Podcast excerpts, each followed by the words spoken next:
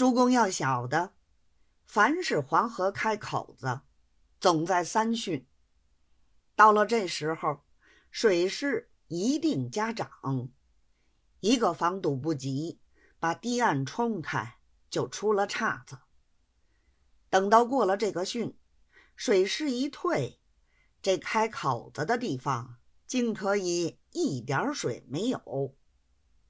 所以，无论开了多大的口门，到后来没有不合龙的。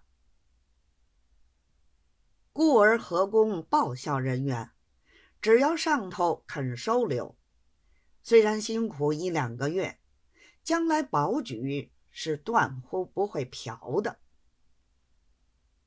此番贾大少爷既然委了这个差事，任凭他如何赚钱。